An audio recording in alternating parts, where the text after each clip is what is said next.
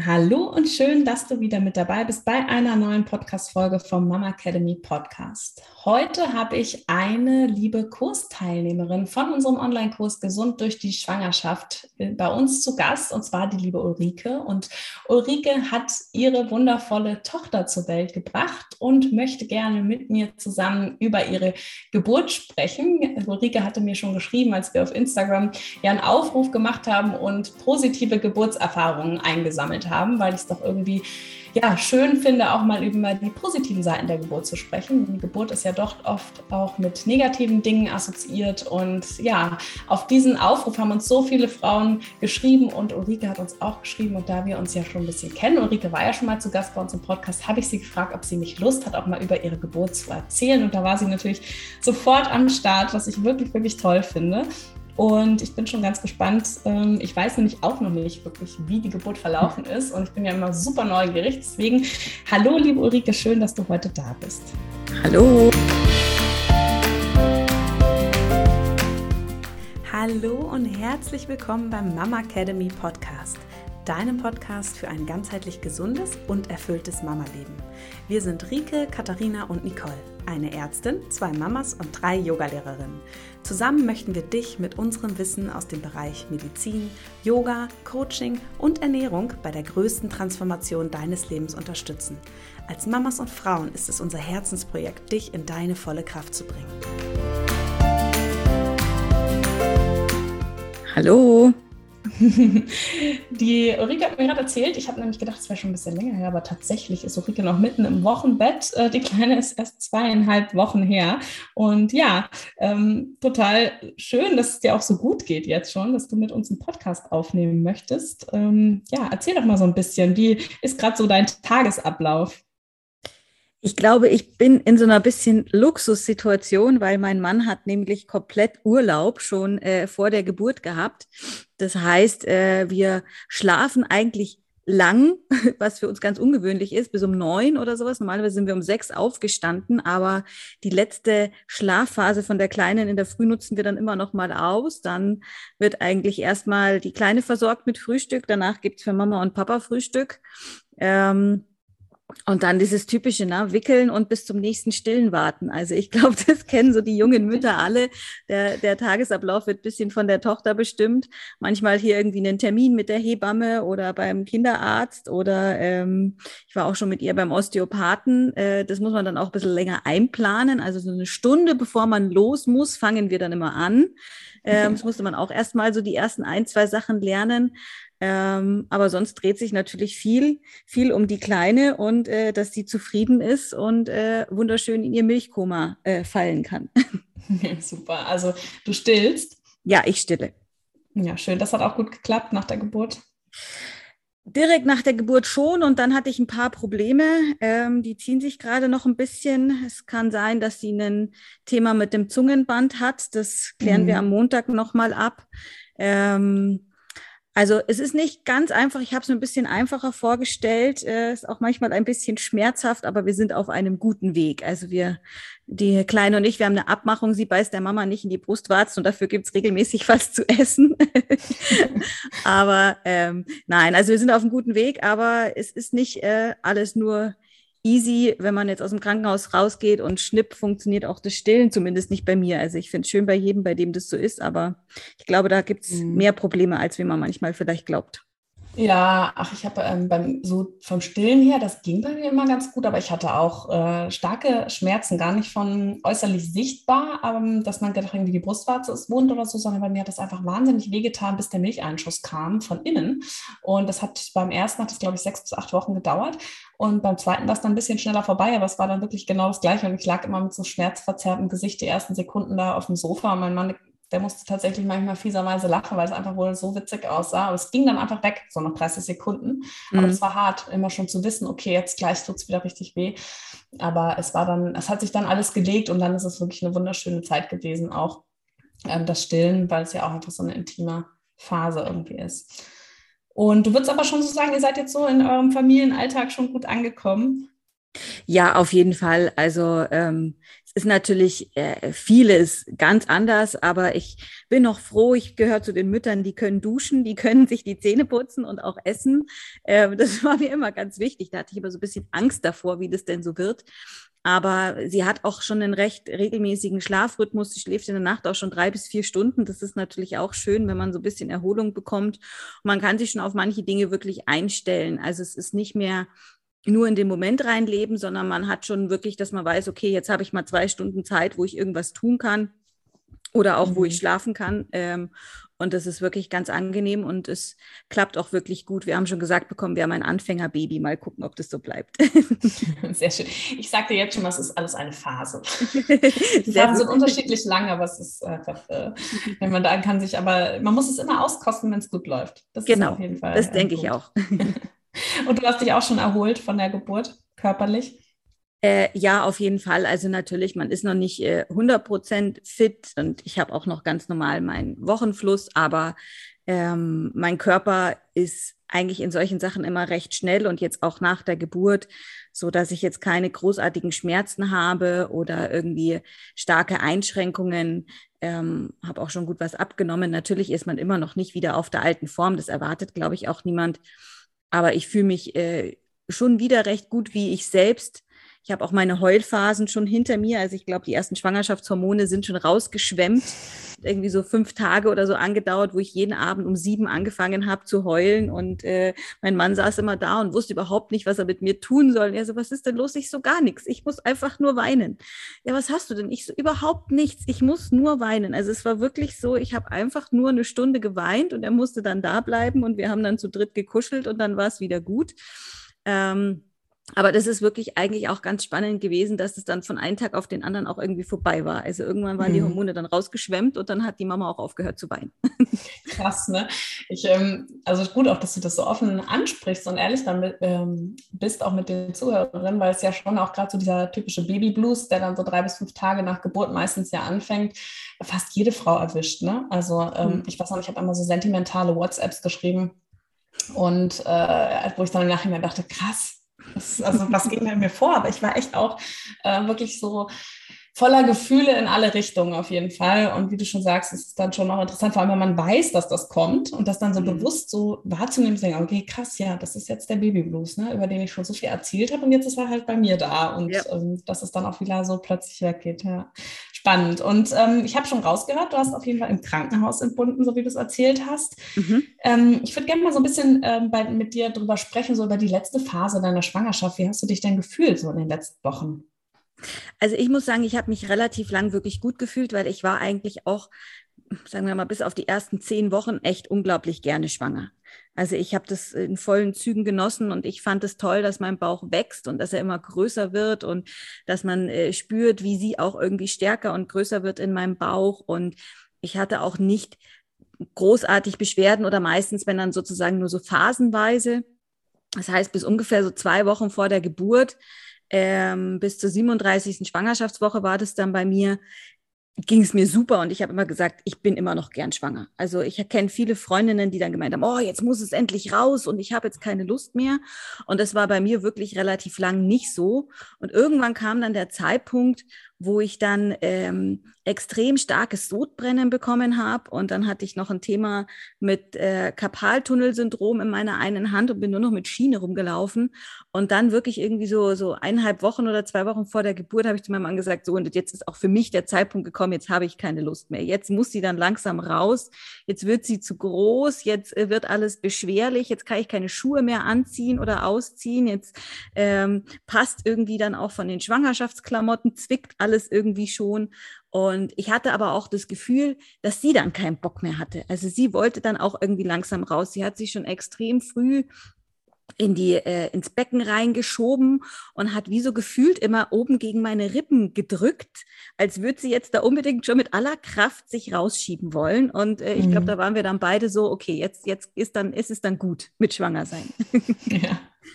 Schön, aber warst du so ähm, mental auch vorbereitet auf die Geburt? Also war dann auch für dich so dieses Ding, nicht nur sie muss da raus, sondern auch ich bin bereit, ich äh, habe mich irgendwie auf die Geburt vorbereitet, mhm. ich habe keine Angst, das ist ähm, jetzt alles, alles perfekt, dass es losgehen kann. also ich hatte ganz, ganz lang eigentlich gar keine Angst. Ich hatte ein bisschen Angst vor Geburtsverletzungen. Dann habe ich einen Podcast von euch gehört.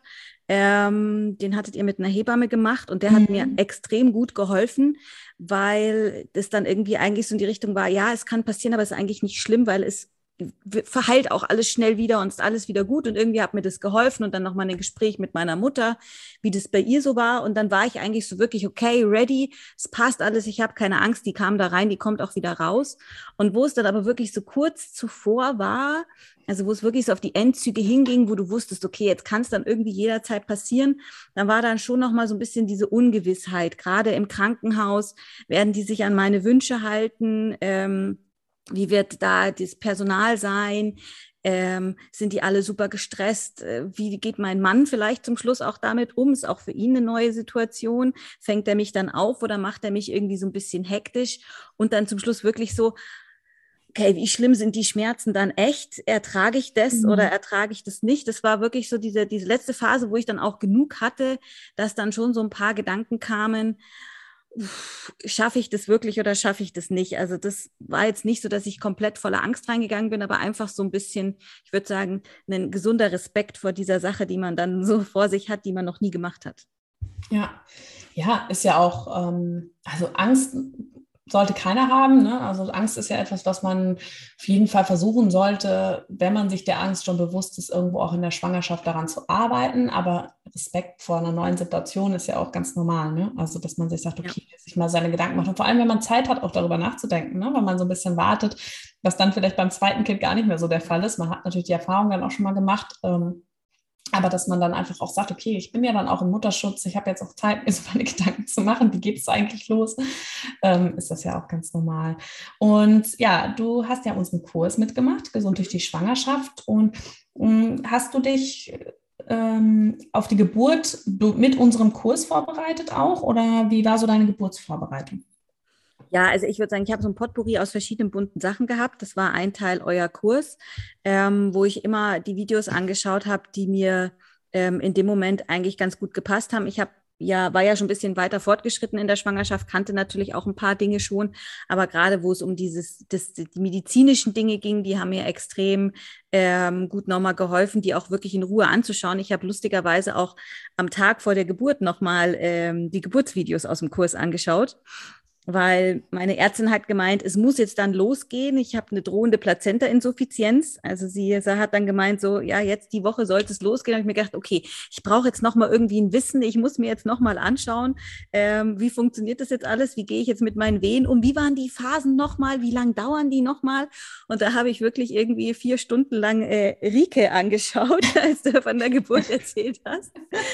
Und ähm, es hat mir aber eigentlich, es hat mich nochmal so ein bisschen beruhigt, einfach wirklich zu sagen, kurz davor nochmal diese Infos zu bekommen. Also wir hatten auch einen Geburtsvorbereitungskurs als Paar, aber den hatten wir schon Ende August. Wir wollten da schon relativ früh was machen und ähm, das wirklich nochmal so ins Gedächtnis zu rufen, okay, was kommt jetzt auf dich zu, welche Phasen, ähm, was sind, welche Atmung in welcher Phase ist vielleicht nochmal, ähm, ist nochmal eine gute. Ich habe dann auch nochmal meditiert, ich habe die ganze Schwangerschaft über ähm, auch meditiert, habe mir einen Kraftort aufgebaut, ähm, den ich dann sozusagen auch da nochmal kurz davor nochmal besucht habe, einfach um mein, mir meiner weiblichen Kraft nochmal bewusst zu werden. Und sie diese Kombination aus jetzt mal wirklich ähm, faktenbasiertem Wissen und nochmal das Vertrauen zu meinem Körper, das war für mich so die beste Mischung dann äh, zum Schluss auf die Vorbereitung für die Geburt.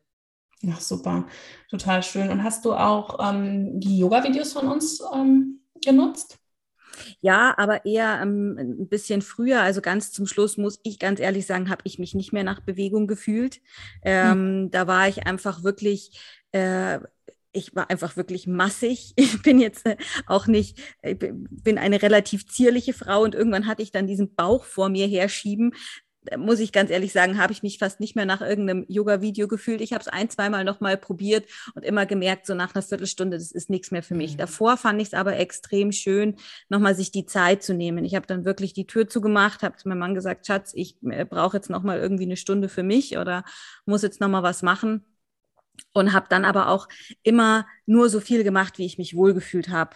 Weil das mhm ist dann oft so, dass man sich selbst so ein bisschen überschätzt. Und wenn ich gemerkt habe, okay, jetzt wird es mir zu viel, dann habe ich einfach auch nur mal fünf Minuten zugeschaut, was du gerade machst in dem Video zum Beispiel und habe dann bin dann wieder eingestiegen, wenn es mir wenn, wenn, wenn ich mich mhm. wieder gut gefühlt habe. Aber das ist ja auch das Schöne, ne? Ich meine, im Studio ist man ja oft auch ähm, so, fühlt man sich ja auch unter Druck gesetzt, weil rechts und links alle anderen irgendwie mitmachen. Das ist ja auch einfach mal der Vorteil, den man hat, wenn man dann ähm, abgedrehte Videos quasi hat, wo man dann auch Pause machen kann oder wo man sagen kann, okay, das Video, das finde ich total schön, heute ist mir danach, aber vielleicht nur nach dem, dem Teil des Videos, ne? dass man dann auch ähm, gucken kann, was passt heute auch zu mir.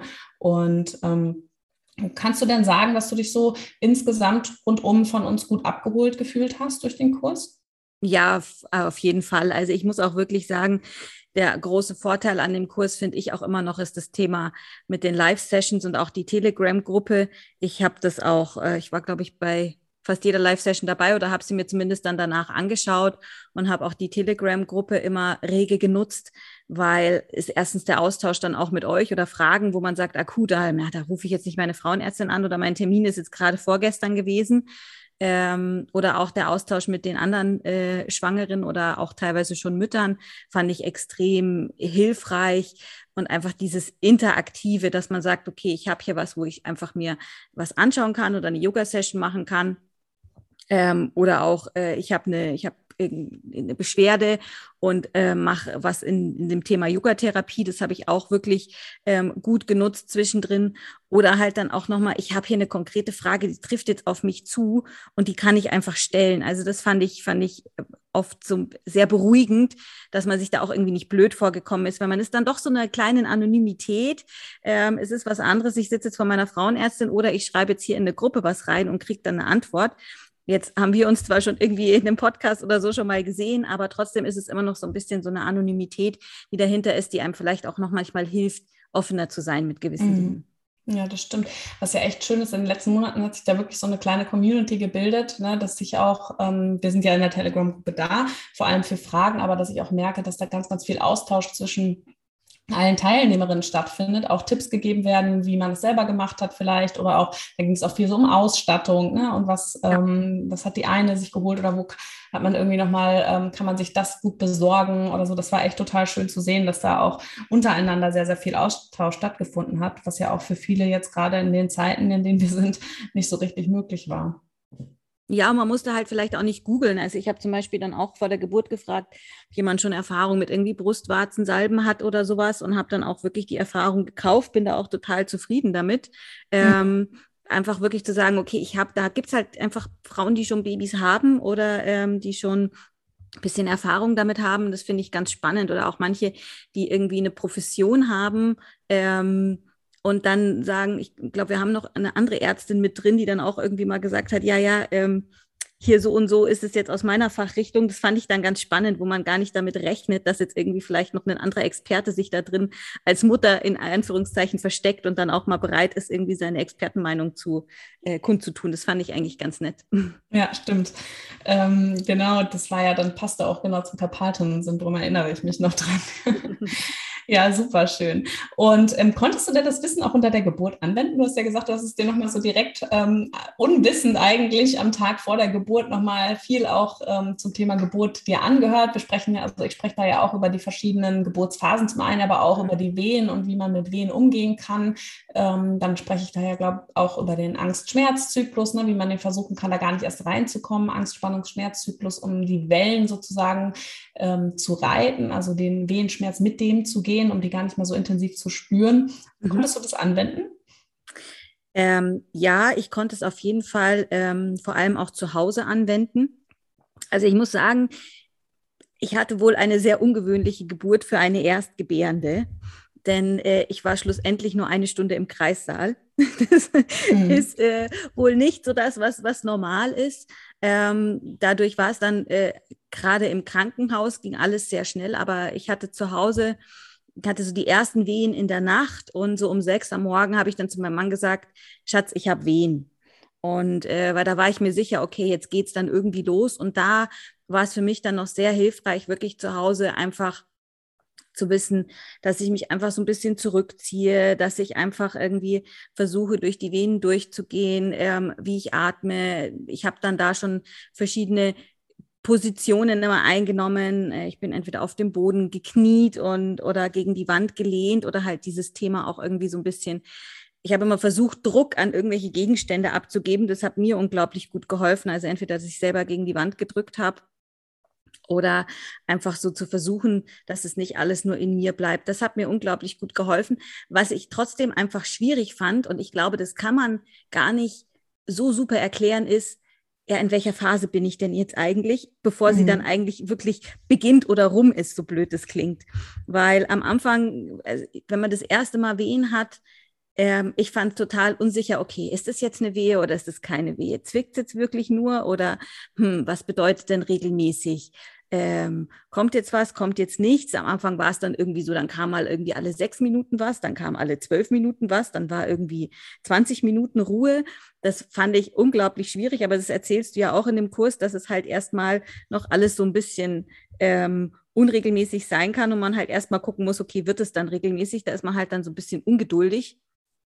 Mhm. Und ähm, das war aber für mich einfach irgendwie also was mir halt einfach geholfen hat, ist so ein bisschen dieses Thema, du wirst es dann schon merken, wenn du eigentlich drin bist. Und so war es dann zum Schluss auch. Also wo sie dann wirklich regelmäßig wurden, wusste ich, okay, heute kommt mein Baby. Also da war ja. mir dann auch klar, jetzt passiert es dann wirklich. Diese Anfangsphase war relativ lang. Ich würde sagen, so wirklich regelmäßig sind meine Wehen dann ab zwei oder drei am Nachmittag gekommen. Und davor war es halt so ein bisschen so, okay, könnte jetzt sein oder könnte jetzt wieder aufhören. Ich war auch an dem Tag lustigerweise noch mal im Krankenhaus wegen einer Kontrolluntersuchung und der Arzt meinte um ein Uhr mittags zu mir, Ihr Baby kommt vielleicht in zwei oder drei Tagen. Ja. Und dann ja, haben sie am also gleichen das Tag. so, das sind immer so Aussagen, ich treffe solche Aussagen einfach auch gar nicht, ne? weil man kann es nicht wissen. Also ich hatte jetzt zum Beispiel den ersten, habe ich ja gekriegt, der ähm, hat mit einem Blasensprung angefangen. Mhm. Da wusste ich ja, okay, ich muss jetzt sowieso ins Krankenhaus, es kommt schon irgendwie bald. Und beim zweiten hat es ja mit Wehen angefangen und genauso wie du es auch beschrieben hast, ja, am Anfang so leichtes Ziehen. Und ich hatte bei dem zwei Wochen vorher extreme Senkwehen. Solche mhm. Senkwehen, dass ich nachts aufgestanden bin, dachte, alles klar, jetzt geht's los. Ich war sowieso geprimed, nachdem der kleine, der große ja vier Wochen vor dem Termin kam, dachte ich, jetzt kommt der auch und habe dann nachts auch im Kreis angefangen und gesagt, meine Hebamme, die hatte zum Glück Dienst, da habe ich gesagt, ah ja gut, ich habe jetzt, ich gehe jetzt in die Badewanne, weil das ist ja wirklich so der mhm. mein Tipp und ich glaube auch den Tipp von den meisten ähm, Experten, dass man sagt, okay, geh mal in die Badewanne, check mal aus, wie entwickelt sich dann das Ganze, gehen die Wehen weg, dann sind es keine Geburtswehen und werden sie eher stärker, dann sind es Geburtswehen. So habe ich es gemacht und sie gingen weg. Aber sie waren schon echt heftig und ich hatte ja schon mal Wehen, ne, wo ich dachte, das muss mhm. jetzt losgehen. Aber sie gingen komplett weg.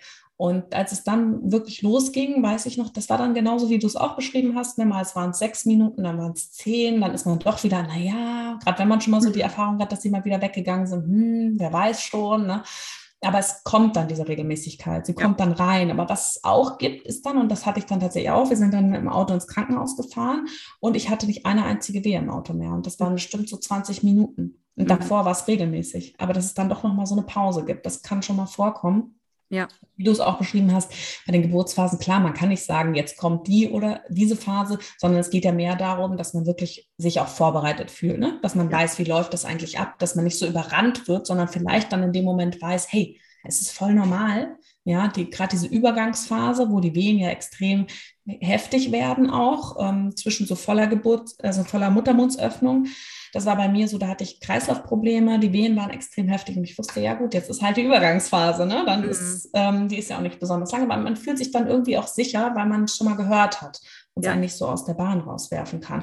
Aber klar, du sagst, ähm, deine Geburt, das war ungewöhnlich und nicht, das verläuft vielleicht für eine Erstgebärende nicht so, aber da muss ich dir auch ganz klar sagen, ich meine, du hast dich top vorbereitet, ne? Du hast gesagt, dass du alles gemacht hast irgendwo, auch du hast meditiert, du hast dir Wissen angeeignet, du hast dich gut vorbereitet gefühlt, du hast den Kraftort geschaffen, ja, du hast ja auch, du warst mit dir extrem verbunden. Mhm. Und das ist, glaube ich, heutzutage das Problem, was viele Frauen haben, dass sie das ja einfach eben nicht tun, ne? dass sie halt viel auch Verantwortung abgeben ne, dass sie äh, totale Angst haben, Panik und Schmerzen. Wir wissen, dass Angst und Schmerz ja auch die Geburt verzögern kann ne? und dass ja dann die Schmerzen noch mehr zu spüren sind, wenn wir Angst haben, dass dieser, dieser Angst-Spannungs-Schmerzzyklus und dass man das vielleicht auch als Ärzte und Hebammen gar nicht mehr gewohnt ist, dass sich Frauen so mhm. gut vorbereitet fühlen und vielleicht auch so entspannt sind. Ne? Und da kannst du dir ja auch selber auf die Schulter klopfen und sagen, hey, ich habe da aber auch meinen Teil dazu beigetragen. Ne? Das ist ja nicht, dass du, sozusagen mal, dass das ähm, genauso wahrscheinlich gelaufen wäre, wenn du dich gar nicht darauf vorbereitet hättest.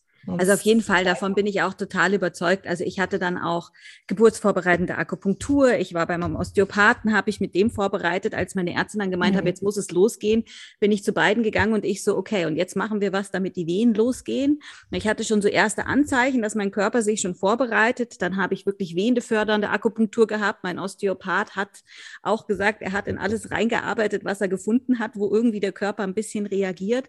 Also ich muss auch für mich wirklich sagen, und das hatte ich auch bei der Schwangerschaft schon die ganze Zeit das Gefühl und das auch, was ich von außen teilweise wieder gespiegelt bekommen habe, einfach, ich habe mir ein extrem gutes Körpergefühl aufgebaut.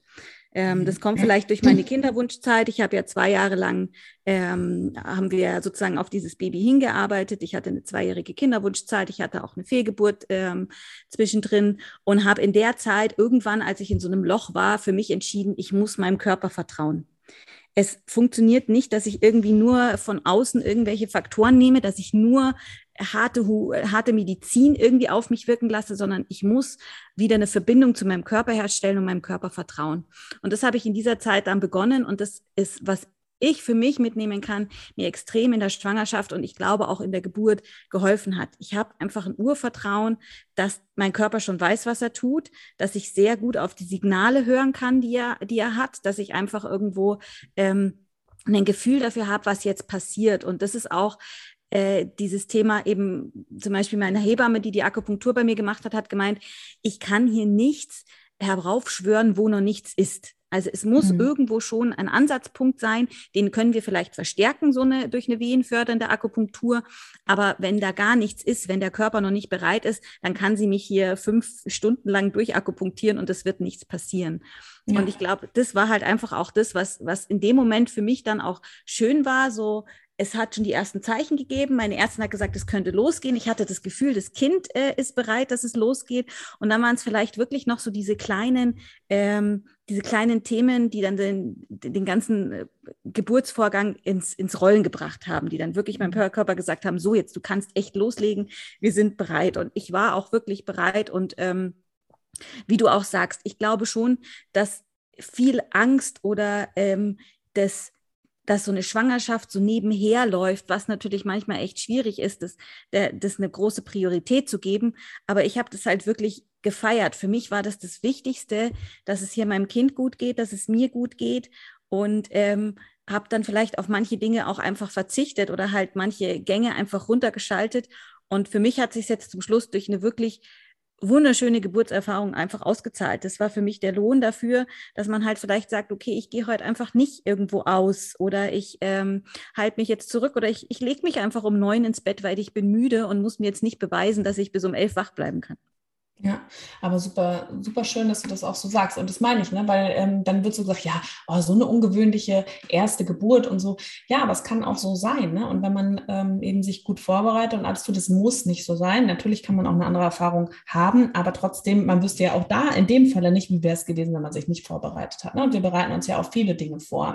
Ja. Und ich meine, dass so wie in der Gesellschaft, in der wir heute leben, ist es für viele natürlich schwierig, diese Aufmerksamkeit ihrer Schwangerschaft zu geben. Aber es ist auch immer eine Frage von sich selbst. Ja, ich kenne das ja auch, wenn man, man spürt oft die Signale vom Körper ne? und man ignoriert sie. Und das ist halt, da finde ich aber, ist die Schwangerschaft einfach auch so eine schöne Zeit, das wieder zu erlernen, ne? zu sagen, okay, hey, ich, der, der Körper, der zwickt, der macht dies, der zeigt mir, ich bin müde und dem Ganzen dann aber auch mal wieder äh, sich hinzugeben und zu sagen, jetzt höre ich mal da drauf und jetzt gehe ich nicht über meine Grenze. Ne? Jetzt habe ich vielleicht auch die Möglichkeit meiner Freundin mal zu sagen, hey, ich bin heute nicht nicht bereit für ein Essen gehen. Mir geht es heute einfach nicht gut. Ne? Das ist dann vielleicht auch akzeptierter in dem Moment, als es sonst vielleicht gewesen wäre. Und es ist einfach eine schöne Zeit. Und auch durch das, dass man ja irgendwann auch anfängt, das Kind zu spüren. Man spürt viel mehr die Veränderung im Körper, auch wieder eine Verbindung zu sich und seinem Körper aufzubauen. Ne? Das ja. ist dieses, dieses Körpergefühl. Und das ist ja auch was, was man unter der Geburt ähm, braucht. Ja? Dass man auch spürt, okay, ähm, welche Position nehme ich jetzt ein, die, welche Position tut mir gut, ne? und dann auch vielleicht spürt, wie bewegt sich das Kind, ne? was ist jetzt vielleicht das Optimale auch,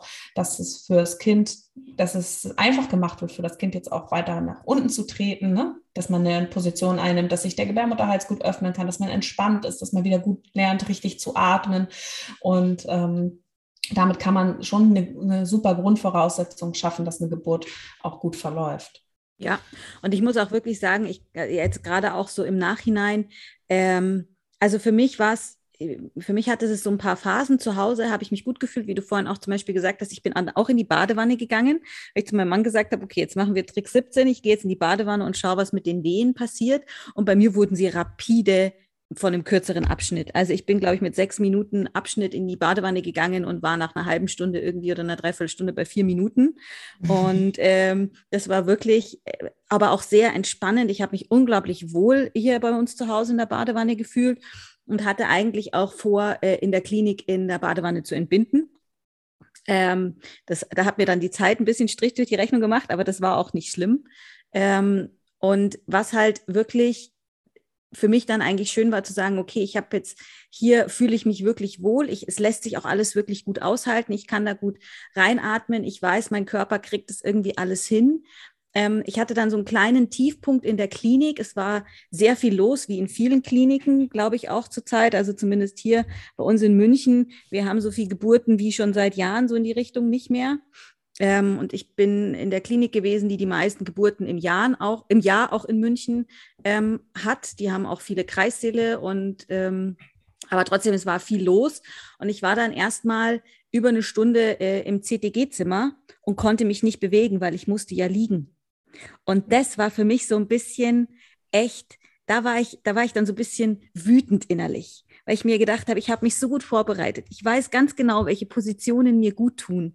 Ich, ich weiß, dieses Liegen auf der Seite war gerade für mich eigentlich fast die schwierigste Position, meine Wehen zu veratmen. Und mhm. genau in dem Moment war ich dann in diesem, in dieser Übergangsphase. Die waren auch wirklich echt, die hatten wohl irgendwie eine Zwillingsgeburt noch und es war alles irgendwie ein bisschen kompliziert. Mir hat auch keiner den Muttermund getastet, wo ich gekommen bin. Und irgendwie in einer Stunde habe ich zu meinem Mann gesagt, ich kann nicht mehr. Schießt mir alle Schmerzmittel ein, die ihr irgendwie habt. Ich, ich, ich habe keine Lust mehr. Und davor mhm. war ich immer so, ich will gar nichts haben, ich kriege das schon hin. Dann kam die Hebamme, hat getastet und mein Muttermund war acht Zentimeter geöffnet. Und da mhm. war ich dann so, okay, ich habe jetzt hier eigentlich meine Scheißphase in diesem blöden CDG-Zimmer durchgemacht, durfte mich nicht bewegen, bringt mich in diesen blöden Kreis, weil ich will jetzt mein Kind auf die Welt bringen. Und sobald ich dann da drin war, ähm, kam dann eine andere Hebamme, die hat sich mich wohl weggeklaut, wie sie mir danach erzählt hat. Die wollte mich unbedingt begleiten. Ähm, und ab da war wieder alles gut. Also ich habe einen, ähm, hab einen Geburtsplan gehabt, den ich bei der Anmeldung äh, mit, dem, mit, der, mit dem Krankenhaus besprochen habe, mit einer von den Hebammen. Die hat wirklich alles detailliert aufgeschrieben. Die haben das alles sehr ernst genommen. Die haben mich nicht ausgelacht. Ich wollte eine sehr interventionslose Geburt. Ich habe gesagt, ich will keinerlei Medikamente. Ich möchte nichts, dass irgendwas mit mir passiert, ohne dass es abgesprochen wird. Ähm, ich möchte sehr viel Ruhe. Ich möchte Positionen einnehmen, wie es mir gefällt. Also ich wollte wirklich sehr viel auch ähm, mit mir selbst ausmachen. Und das hat wohl mhm. die Hebamme bei gelesen, die mich dann weggeklaut hat und hat sich, äh, hat mir dann danach erzählt, sie wusste, wir zwei harmonieren gut, weil sie genauso denkt. Ich habe mir dann erzählt, sie hat ihre beiden Kinder in einer Hausgeburt äh, bekommen, weil sie wollte auch alles sehr interventionslos. Und die ist wohl zu ihrer Kollegin gegangen und hat gesagt, die Schwangere, die betreue ich. Und das hat so super funktioniert, weil ja, ich sofort schön einen, einen, tolle, ähm, einen tollen Draht zu ihr hatte. Wir waren uns sofort sympathisch. Ähm, ich habe ihr vollkommen vertraut. Also wenn sie gesagt hat, hey, ähm, ich war am Anfang im Vierfüßler auf dem Kreissaalbett gewesen und dann hat sie irgendwann gemeint, hey, wir sollten jetzt mal den Gebärhocker ausprobieren. Ich glaube, das würde dir jetzt gut tun. Ähm, wo dann auch die Presswehen schon da waren.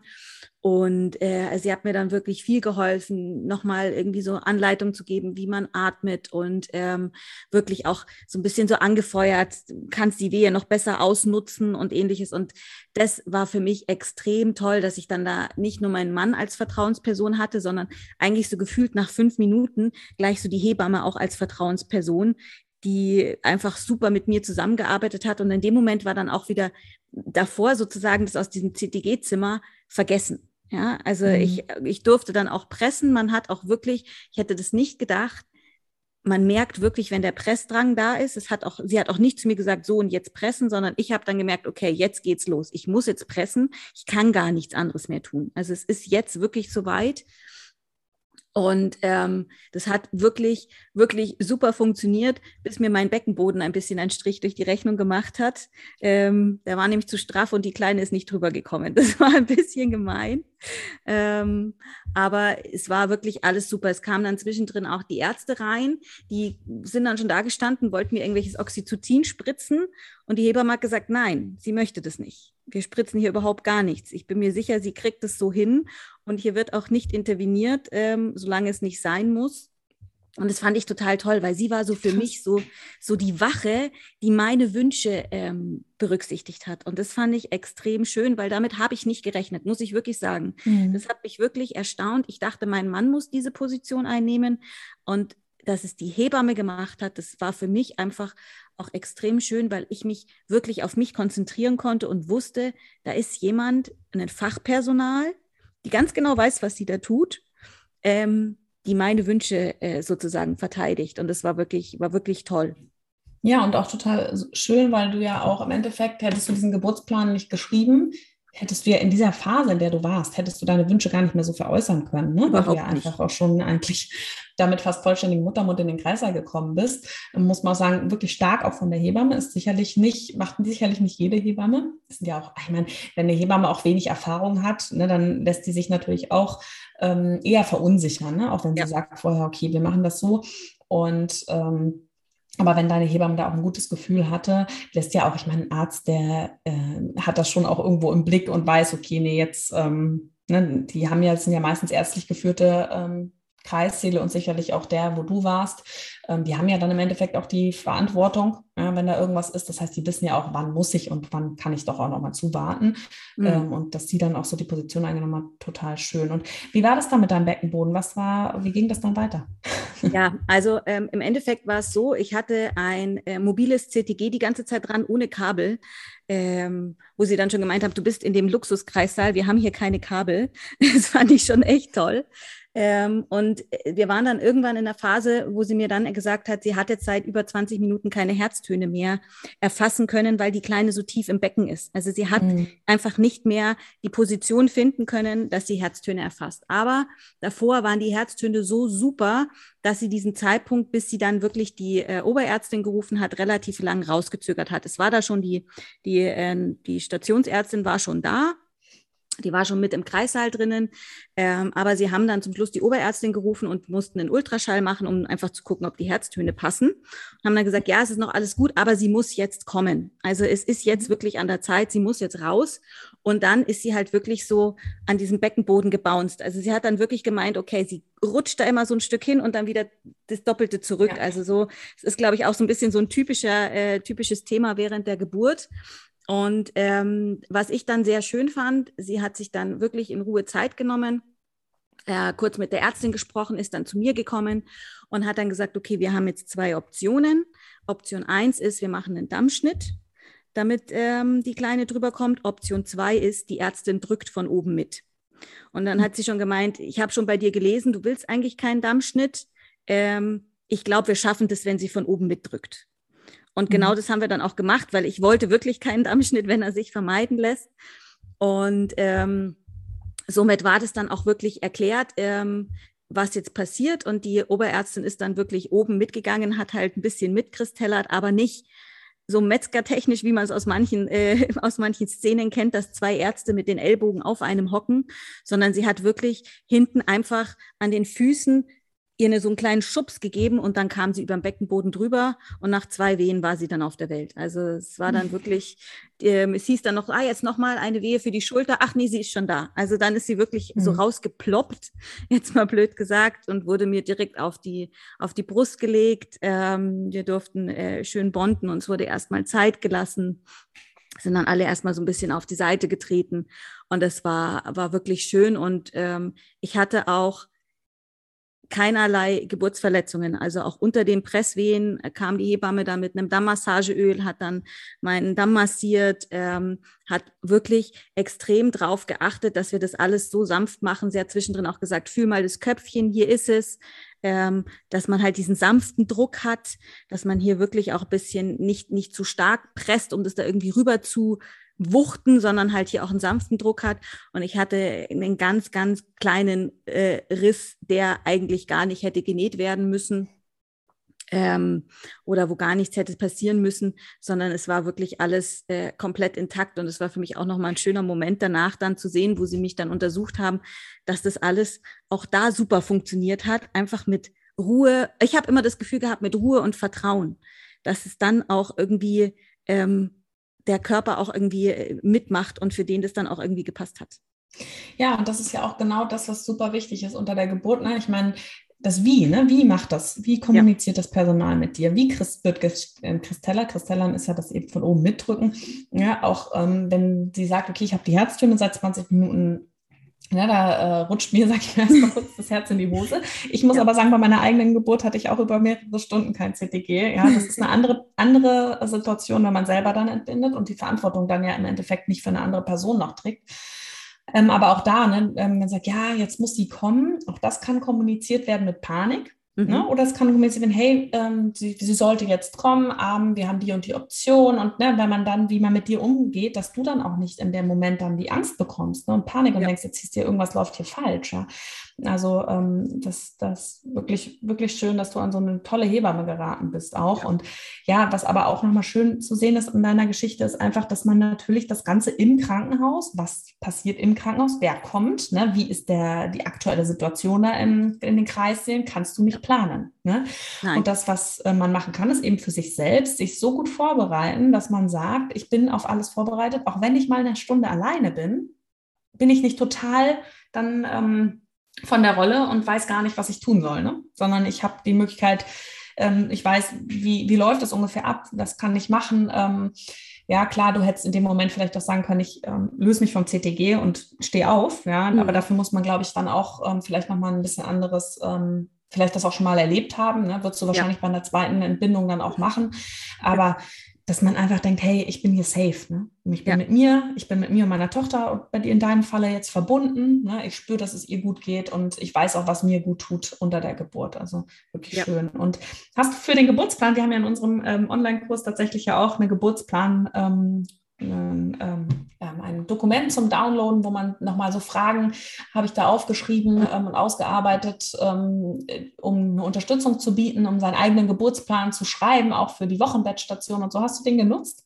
Ja, ich habe den genutzt. Also mein Mann und ich, wir haben uns hingesetzt, weil für mich ist es was Wichtiges gewesen, wo er auch ganz genau wissen muss, warum ich so denke und wie, wie ich denke und wie ich gewisse Dinge ähm, handeln möchte, weil wenn er sie für mich dann zum Schluss im Kreissaal auch vielleicht vertreten muss, hätte ich jetzt nicht diese Hebamme gehabt, hätte er vielleicht eine andere Rolle einnehmen müssen. Mhm. Ähm, da haben wir uns wirklich äh, in Ruhe hingesetzt, haben das ausgefüllt ich habe den dann oben ins Krankenhaus mitzunehmen nochmal zusammengefasst, weil der ist sehr umfangreich und ich ja. fand ihn extrem äh, super, sich vorzubereiten. Aber ich glaube, wenn ich mit diesen, äh, glaube ich, äh, drei oder vier, fünf Seiten da angekommen wäre, dann hätten die mich vielleicht auch erstmal ein bisschen komisch angeschaut. Für mich war das ein Vorbereitungsdokument, das ich dann einfach nochmal auf die wichtigsten Themen zusammengefasst habe. Ich habe es auch abgetippt. Ähm, um einfach, damit die ein Dokument haben, was irgendwie jeder lesen kann und wo sie einfach drinstehen haben, was mir wirklich die, die wichtigsten Punkte dann zum Schluss sind. Ähm, und das hat auch wirklich gut funktioniert, weil da stehen natürlich auch Dinge drin, mit denen hat man sich vielleicht noch gar nicht beschäftigt oder da hat man noch gar nicht drüber nachgedacht. Also gerade auch so Themen nach der Geburt oder Nabelschnur auspulsieren lassen oder ähm, weiß ich nicht, zum Beispiel, ich wollte unbedingt meine Plazenta sehen. Ja, ich fand es total spannend, mir die anzugucken, wie die aussieht. Ähm, oder also einfach gewisse Dinge, wo man vielleicht auch noch gar nicht denkt, dass es irgendwie relevant ist. Oder auch, ihr habt ja auch ein Thema dann auf der Wochenbettstation oder sowas drinnen. Ähm, mhm. also das fand ich extrem gut, um sich wirklich auch selbst mal so ein bisschen einen, selbst mal so ein bisschen die Gedanken zu ordnen und zu wissen, ah, okay, ja, das sind alles Sachen, die kommen eigentlich vor. Oder die sind dann ja, in dem Moment ja auch, wichtig. Genau, oft ist es nämlich so gewesen, dass dann viele im Nachhinein gesagt haben, schade, ich hätte gerne die Plazenta gesehen. Ne? Jetzt, ja. wo meine Freundin mir davon erzählt, ich habe gar nicht die Möglichkeit bekommen. Oder auf Station ähm, wird dann vielleicht das Kind ähm, immer fremd gewickelt oder einfach irgendwelche Dinge, wo man danach sagt, das wäre mir eigentlich wichtig gewesen oder schade, dass ich das verpasst habe.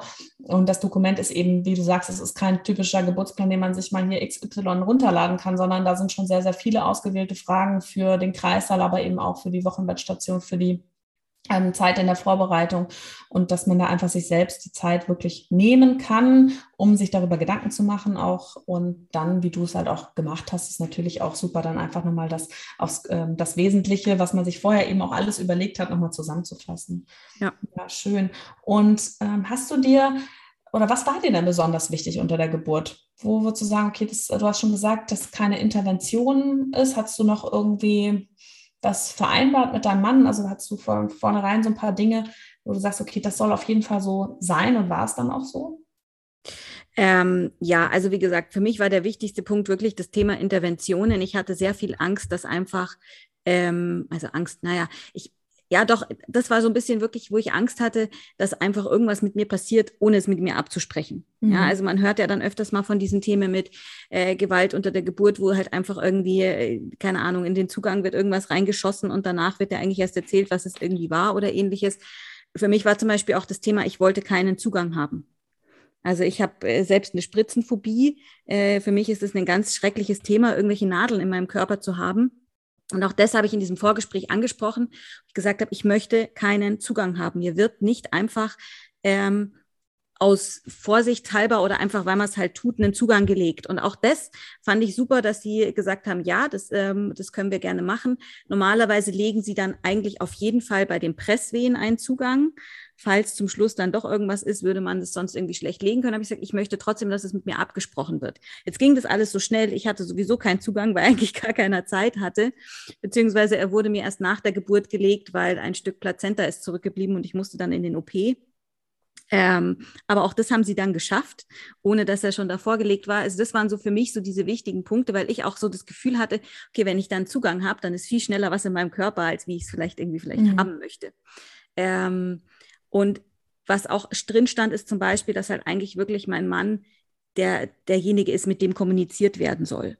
Wenn ich jetzt jemanden gehabt hätte, mit dem ich nicht so gut klargekommen wäre, dann wäre ich in dem Moment nicht offen dafür gewesen, mit irgendjemanden jetzt zum Beispiel zum Schluss mit diesem Thema, äh, machen wir jetzt einen Dammschnitt oder kristellern wir jetzt oder gibt es hier nochmal Oxytocin oder was auch immer, ähm, mit dem das irgendwie auszudiskutieren. Und da war ganz klar mit meinem Mann besprochen, ähm, wir werden alles versuchen, so natürlich wie möglich. Und er hatte dann auch so ein paar Leitplanken, in denen er für mich entscheiden durfte, wo ich dann gesagt habe, wenn das und das ist, dann darfst du auch entscheiden, ohne jetzt irgendwie großartig mit mir nochmal zu sprechen, sondern dann sagst du mir einfach, Schatz, wir machen das jetzt so und so. Passt das? Und da muss ich zum Schluss eigentlich nur noch abnicken, weil er eigentlich schon weiß, was ich eigentlich möchte in dem Moment. Ja. Ach, voll, voll, gut. Jetzt hast du gerade so nebenbei erwähnt, dass ein Stück Plazenta weg übrig geblieben und ich musste dann in OP fahren. Hast du das, also ähm, zur Erklärung ist es ja so, dass wenn ein kleines Stück, wenn die Plazenta nicht vollständig rauskommt und noch ein Stück Plazenta in, in der Gebärmutter verbleibt, dann blutet es einfach weiter und ähm, wenn die Gebärmutter noch an die Blutversorgung angeschlossen ist, dann kann das, ähm, äh, die, die Plazenta an die Blutversorgung angeschlossen ist, dann kann die auch gegebenenfalls nochmal wieder wachsen und es hört halt eben nicht auf zu bluten und davor hat man ja dann Sorge und dann muss das eben mhm. nochmal mit einer Aus Ausschabung entfernt werden. Aber hast du das gar nicht als ähm, so traumatisierend oder als negativ empfunden?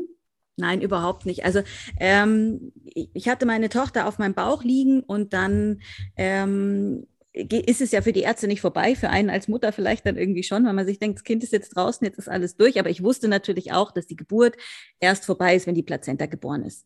Ähm, und sie ging erst gar nicht ab. Also sie wollte sich erst überhaupt gar nicht lösen. Und dann kam mhm. auch wieder die Hebamme zu mir und hat gemeint, okay, wir haben jetzt hier zwei Möglichkeiten. Die Ärzte würden gern Oxytocin geben. Das würde ich jetzt, wollte ich eigentlich auch nicht. Habe ich davor in meinem Geburtsplan auch gesprochen, dass ich auch für die, für die Nach, also für die, für die Geburt der Plazenta eigentlich kein Oxytocin haben will. Das ist wohl Standard in dem Klinikum, wo ich war, dass dir eigentlich sozusagen nach der Geburt des Kindes Oxytocin gegeben wird, damit die Plazenta schneller geboren wird. Und ähm, dann hat sie gemeint, sie würde jetzt eigentlich einen Blasenkatheter legen, weil mit der leeren Blase ähm, könnte es jetzt sein, dass die Plazenta nochmal besser abgeht.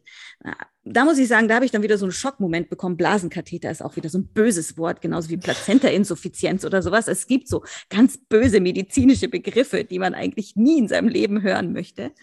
Und dann habe ich aber auch mit ihr geredet, so, ah, oh, und tut es sehr weh und äh, wie unangenehm ist es und hin und her. Und sie hat mir das dann auch erklärt, als ich gemeint, nee, es ist eigentlich nur ein kleines Brennen und ähm, wenn sich halt dann sozusagen vermeiden lässt, dass wir jetzt in den OP müssen, ähm, so ein bisschen, es ist das geringere Übel und das war es für mich in dem Moment auch. Es war dann auch wirklich gar nicht schlimm. Also ich habe mir Blasenkatheter immer als das Schrecklichste der Welt vorgestellt. Es war wirklich, jede Blasenentzündung in meinem Leben war schlimmer als dieser Blasenkatheter.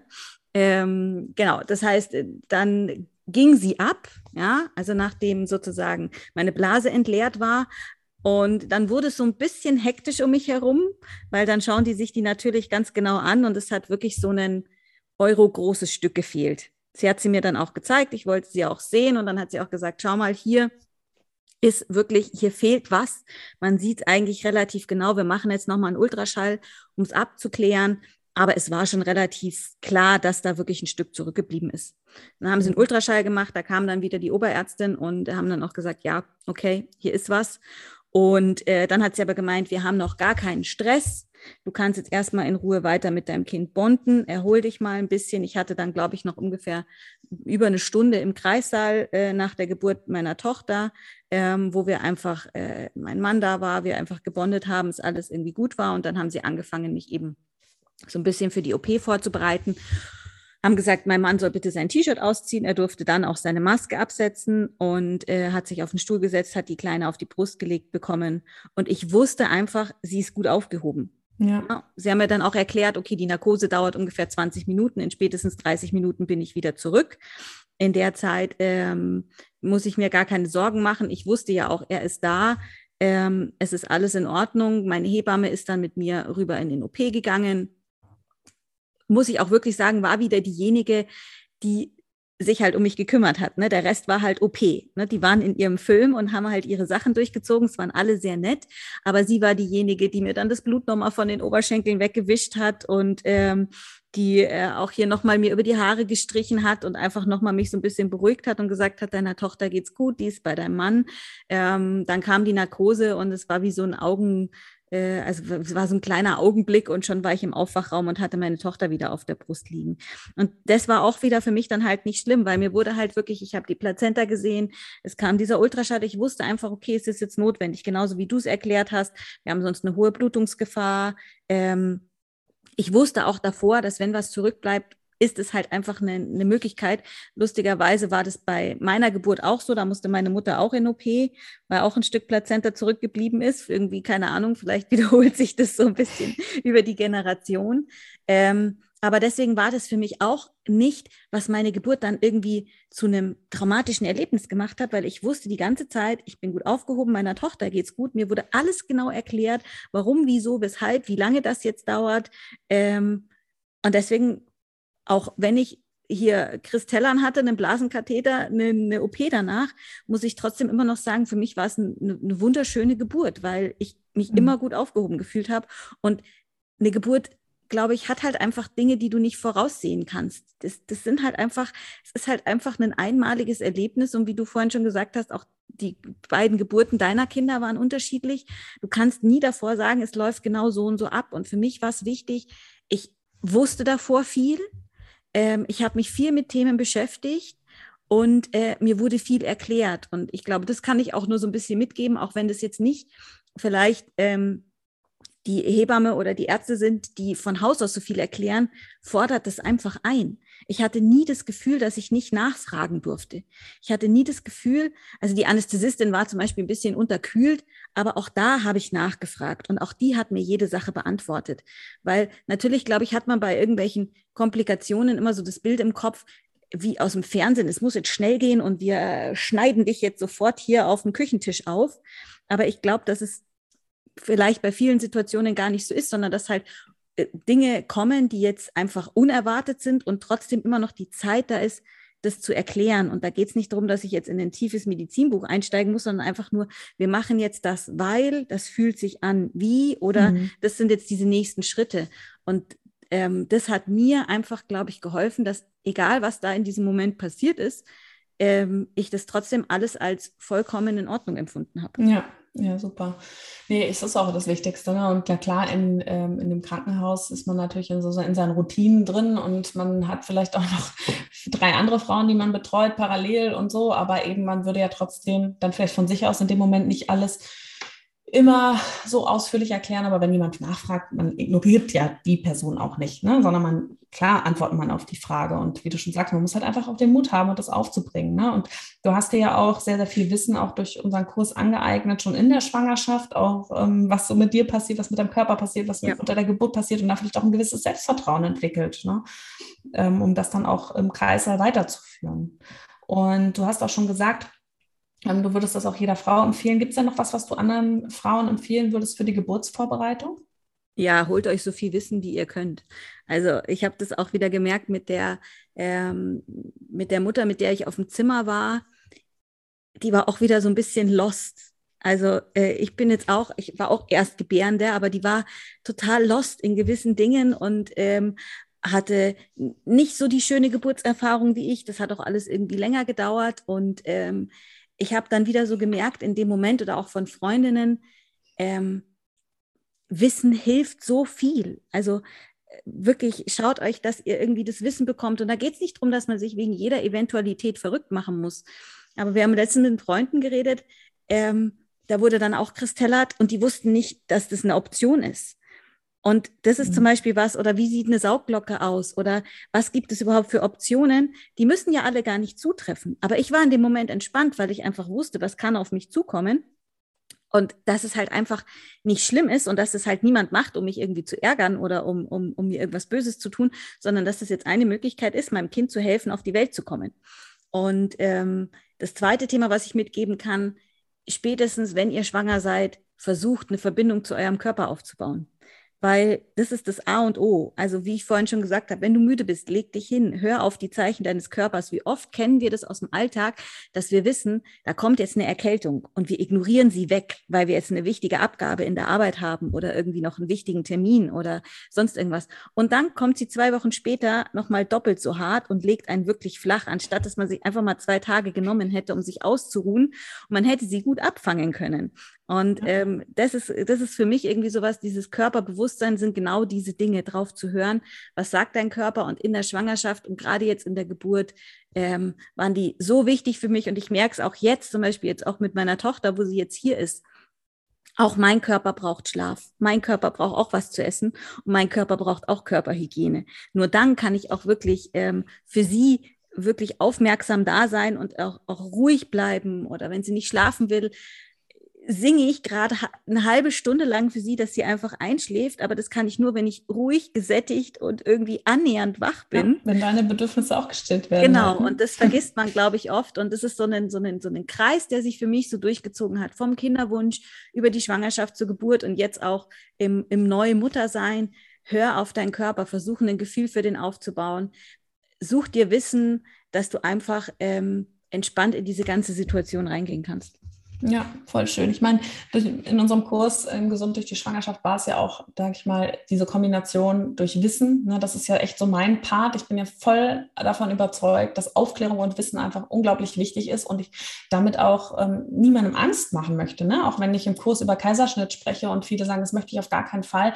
Aber es ist trotzdem etwas, womit du dich auseinandersetzen solltest, weil es ja zutreffen könnte. Ne? Wir haben ja viele Dinge einfach nicht in der Hand. Ne? Wir wissen nicht, wie sieht die Nabelschnur aus ähm, von innen. Vielleicht ist sie ähm, am Tag der Geburt einfach um den Kopf gewickelt oder vielleicht ist sie einfach sehr kurz und deswegen dreht sich das Baby nicht. Es gibt ja schon viele Eventualitäten, die wir nicht beeinflussen können, aber wenn du eben vorbereitet bist auf alle Optionen, dann, ähm, dann übermannt es dich nicht in der Situation. Dann kannst du auch aus einer nicht geplanten, nicht so geplanten Geburt eine positive Geburtserfahrung machen.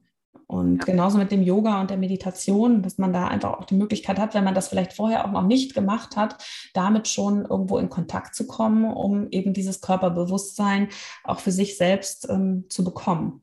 Ja, und auch die Verbindung zum Kind aufzubauen. Also mhm. ich habe sehr viel mit meiner Tochter geredet, am Anfang, wo ich sie noch nicht gespürt habe, sozusagen in meinen Gedanken. Ähm, als ich sie dann gespürt habe, habe ich auch laut mit ihr geredet. Am Anfang hat mein Mann mich immer so ein bisschen komisch angeschaut, bis ich ihn dann dazu gebracht habe, auch mit ihr zu reden. Ähm, für mich war sie davor einfach schon Teil der, der Familie und ich, für mich war sie auch einfach ähm, in meinem Bauch äh, schon jemand, mit dem ich kommunizieren möchte und wo ich halt manchmal das Gefühl hatte, okay, jetzt wie zum Schluss, dass sie raus wollte. Das, das war einfach so, ich hatte einfach das Gefühl, sie will jetzt auch raus, weil ich einfach schon eine Verbindung zu ihr hatte und das was hat halt einfach meditieren hilft da halt einfach unglaublich so ein bisschen diese, diese Verbindung aufzubauen. Und ob man sich das zum Schluss einbildet oder ob das wirklich so ist, ist total irrelevant. Hauptsache, man fühlt sich wohl damit. Und ja. ähm, das ist genauso jetzt. Ich rede jetzt auch mit ihr. Natürlich kann sie mir nicht antworten, aber ich habe trotzdem das Gefühl, sie reagiert darauf, wenn ich mit ihr rede oder ich beziehe Klar, sie mit ein oder natürlich. ich erzähle ihr, wie der Tag war. Ich, ich dichte immer meine Schlaflieder selber und lasse den Tag nochmal Revue passieren. Und ähm, ich habe das Gefühl, ah, okay, da, da kommt irgendwie nochmal was an oder es ist für sie auch irgendwie beruhigend. Aber das sind, glaube ich, so, man muss so seine eigenen Mechanismen finden, ohne sich auch irgendwie blöd oder lächerlich vorzukommen, weil solange man sich damit wohlfühlt, äh, ist nichts blöd oder lächerlich. Ja, auf jeden Fall. Und man sollte eben auch sagen, also den Mut dann auch aufbringen können und sagen, hey, ich möchte es aber so, weil es fühlt sich für mich gut an, so, ne? Und ähm, die Stimme, klar, wenn man mit dem Kind spricht, wenn es noch im Mutterleib ist, es kennt die Stimme. Und wenn es dann auf die Welt kommt, dann weiß es auch, hey, hier bin ich zu Hause. Ne? Das, ähm, wenn du jetzt mit deiner Tochter sprichst, das beruhigt sie natürlich, weil sie kennt ja auch deine Stimme. Ne? Sie kennt dich ja schon. Sie ja. hat dich ja schon auch über Monate lang kennengelernt. Super schön. Also das klingt echt, ich habe mehrmals Gänsehaut dazu, weil ich mich auch so gut reinversetzen kann ähm, in die Lage. Ähm, zum Absch Abschluss würde ich gerne trotzdem von dir nochmal wissen, würdest du dann den Kurs auch, also unseren Kurs Gesund durch die Schwangerschaft anderen Frauen empfehlen? Und ähm, wenn ja, warum? Ja, würde ich auf jeden Fall. Lustigerweise habe ich es letztens auch eine Freundin empfohlen, ähm, die gerade schwanger ist, die mir dann gesagt hat, ich habe ihn schon gekauft, weil ich dann eine Podcast-Folge, die erste, gehört habe, was ganz lustig war. Ähm, ich würde ihn auf jeden Fall empfehlen, weil für mich ist es ähm, klar so ein bisschen glaube ich, jetzt in dieser Corona-Situation sind wir mehr so diese Themen mit online gewöhnt. Aber wie ich vorhin auch gesagt habe, dass ich mir halt die Videos zum Schluss noch mal kurz vor der Geburt angeschaut habe, war für mich einfach ein extremer ähm, Vorteil, auch hier einen Kurs zu haben, der jetzt nicht, du hast jetzt einmal live und fertig, ähm, sondern du kannst dir halt einfach in der Situation, wenn du dich danach fühlst, das passende Video anschauen. Ich finde immer noch, du machst es unglaublich toll mit dem Wissen, wie du das vermittelst. Man kommt sich nie irgendwie vor wie ein Idiot, weil man jetzt keine Medizinerin ist, sondern man hat immer leicht verständlich die wichtigsten Informationen. Ich habe auch immer das Gefühl, ihr habt wirklich versucht, das so abzudecken, dass es genau die, die richtige Tiefe an Informationen hat, ähm, wo man einfach wirklich sagt, okay, das sind so die wichtigsten Dinge, die sollte ich einfach wissen und auch einfach manchmal nochmal so ein bisschen neue Ansätze, eben gerade mit dem Thema Yogatherapie oder Meditation, wo vielleicht viele noch gar keine Berührung hatten oder was ja nicht so ein normales mhm. äh, Thema ist von einem Geburtsvorbereitungskurs oder von etwas. Es geht ja darüber hinaus, sondern es ist ja wirklich so eine Begleitung durch die komplette Schwangerschaft. Und es ist halt nicht nur ein Wochenende oder fünf Abende, sondern so eine Schwangerschaft sind halt einfach zehn Monate, die sie halt einfach dauert. Und ähm, darüber hinweg, finde ich, kann einen der Kurs unglaublich gut begleiten. Und ich habe es vorhin auch schon gesagt, gerade eben diese Live-Sessions und auch diese Telegram-Gruppe finde ich einfach extrem hilfreich, um hier nochmal dann diese Persönlichkeit reinzubringen. Und ihr, ihr macht es mit so viel Liebe, also gerade auch diese Live-Sessions immer mit irgendwelchen Experten oder spezielle Themen. Nach jeder Live-Session wird gefragt, was möchtet ihr dann für eine nächste Live-Session haben? Also man hat auch so die Möglichkeit, ein bisschen selber mitzugestalten. Also einfach zu sagen, hey, das Thema interessiert mich total. Wie geht's denn den anderen? Äh, interessiert euch das auch? Und dann nehmt ihr das mit auf und ähm, schaut, dass ihr da was, was Cooles draus macht. Also es ist nicht nur, hier ist ein vorgefertigtes Programm, sondern äh, man hat immer noch die Möglichkeit, so ein bisschen ähm, die eigenen Themen mit einzubringen und lernt relativ schnell, dass die meisten die gleichen Themen haben. Ja, das stimmt. Wir haben ja letztes Mal echt auch dein äh, Wunschthema war das, glaube ich, ne, mit Wochenbett und Stillzeit, ja, genau. wo wir dann noch die ähm, Laktationsberaterin und Stillberaterin mit dazu eingeladen haben. Das war auch ähm, wirklich schön und auch nochmal für uns ein guter Input, so auch zu wissen, okay, das ähm, ist auch nochmal was, was dann die Frau natürlich auch schon in der Schwangerschaft interessiert. Ne? Wie läuft das Wochenbett? Das haben wir uns auf jeden Fall auch zum Herz, äh, zu Herzen genommen und da werden wir auch noch mal ein bisschen dran arbeiten. Also an unserem Kurs wird sich jetzt dieses Jahr auch noch ein bisschen was verändern. Es wird noch ein paar, werden noch ein paar Dinge auch hinzukommen. Das kann ich schon mal verraten. Und ähm, ja, es freut uns natürlich, dass dir das auch so gut geholfen hat. Und wie sehen denn jetzt bei dir so die nächsten Monate aus? Gehst du in Elternzeit? Teilst du dir das auf mit deinem Partner? Habt ihr irgendwie was geplant? Ähm, ja, genau. Also ich gehe jetzt erstmal in Elternzeit Ähm, mein Mann wird dann ähm, sozusagen Ende nächsten Jahres nochmal zwei Monate nehmen. Der beginnt jetzt einen neuen Job. Da ist es am Anfang auch ein bisschen blöd. Ich glaube, auch wenn die Kleine ein bisschen größer ist, dann kann sie nochmal den Papa schön mehr ärgern. Ähm, genau, also ich habe geplant, so mindestens ein Jahr in Elternzeit zu gehen. Und dann gucken wir einfach mal, wie es weitergeht. Und ähm, einfach jetzt erstmal die Zeit wirklich äh, zu genießen. Ich freue mich schon, bin schon fürs Babyschwimmen angemeldet und ich bin schon ganz heiß drauf, äh, in die Rückbildung zu gehen. Ich weiß, ich muss noch ein bisschen geduldig bleiben, aber ich freue mich schon, wenn ich hier äh, wirklich was machen kann. Und ähm, Genau, mal gucken, wie schnell dann das zweite Baby kommt, weil es lief alles irgendwie so easy, dass ich eigentlich schon fast wieder Lust habe, dass, dass wir gar nicht so lange warten, bis das nächste ja, Baby schön. kommt. Ach, das freut mich. Dann kann ich wieder den Kurs machen, weil er bleibt mir ja bestehen. Ja, das ist auch nochmal was, genau. Das ist ein lebenslanger Zugang für unseren Kurs, eben gerade auch für Erstgebärende. Immer super dann zu wissen, hey, ich kann das in meiner zweiten Schwangerschaft womöglich dann auch noch nutzen. Ja, super. Vielen, vielen Dank, Ulrike. Und ich kann dir auch nur raten, genieße wirklich jeden Moment, auch wenn man manchmal äh, völlig verzweifelt ähm, ist. Das wird wahrscheinlich auch noch auf dich zukommen. Ähm, aber jetzt bleibst du erstmal in deiner Blase bitte noch ein bisschen und in der, in der schönen Phase. Ähm, bevor dann so die ersten Herausforderungen vielleicht auch noch von der Seite deiner Tochter kommen. Und ich drücke dir auch ganz, ganz feste die Daumen, dass äh, du deine Elternzeit auch so auskosten kannst, ähm, dass da nicht so wieder so viele Einschränkungen da sind, dass du schöne Kurse machen kannst, noch andere Mamis kennenlernst und einfach dieses, dieses Jahr zu Hause mit deiner Tochter in vollen Zügen genießen kannst. Vielen Dank, das werde ich äh, auf jeden Fall versuchen. Und wenn du jetzt auch Lust hast, dich gemeinsam mit uns auf deine Geburt vorzubereiten, dich von uns durch deine Schwangerschaft begleiten zu lassen, dann kannst du dich zu unserem Kurs Gesund durch die Schwangerschaft anmelden. Was mir ja besonders aufgefallen ist bei Ulrike, dass es einfach ähm, es ist, doch über die Geburt, auch über die verschiedenen Geburtsphasen ähm, Bescheid zu wissen, einfach vorbereitet zu sein auf alle möglichen Variablen, die eintreffen. Und dass es einfach auch so schön ist, wenn man wieder in Kontakt tritt mit sich selbst, mit seinem Körper, die Verbindung zum Baby schon vor der Geburt stärkt. All das bekommst du in unserem Kurs Gesund durch die Schwangerschaft. Mehr Informationen zum Kurs findest du auf unserer Homepage. Wir verlinken dir das natürlich alles hier unten in den Show Notes und freuen uns natürlich wahnsinnig, wenn du mit dabei bist und wir uns dann auch in einer unserer nächsten Live-Sessions persönlich ja, begrüßen können und begegnen können. Und bis dahin wünschen wir dir auf jeden Fall alles, alles Liebe für dich und für deine weitere Schwangerschaft.